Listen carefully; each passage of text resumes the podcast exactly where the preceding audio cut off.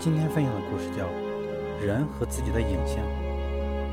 一个人有自爱癖，他认为自己是天下最漂亮的人，没有人能够和他相比。他从来就不相信镜子，因此他总是看不到真实的自我。越是这样，他心里越感到满足。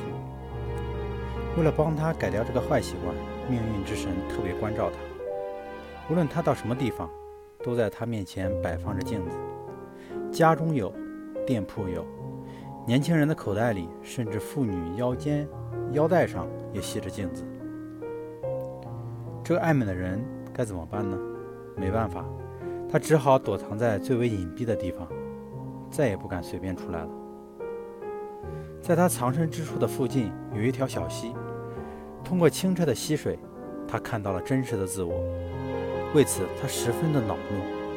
想极力躲开这条小溪，但是小溪却很长，他费了好大的劲儿才离开它。认清真实的自我，你才不会被假象所蒙蔽。虚伪掩饰，只能自欺欺人。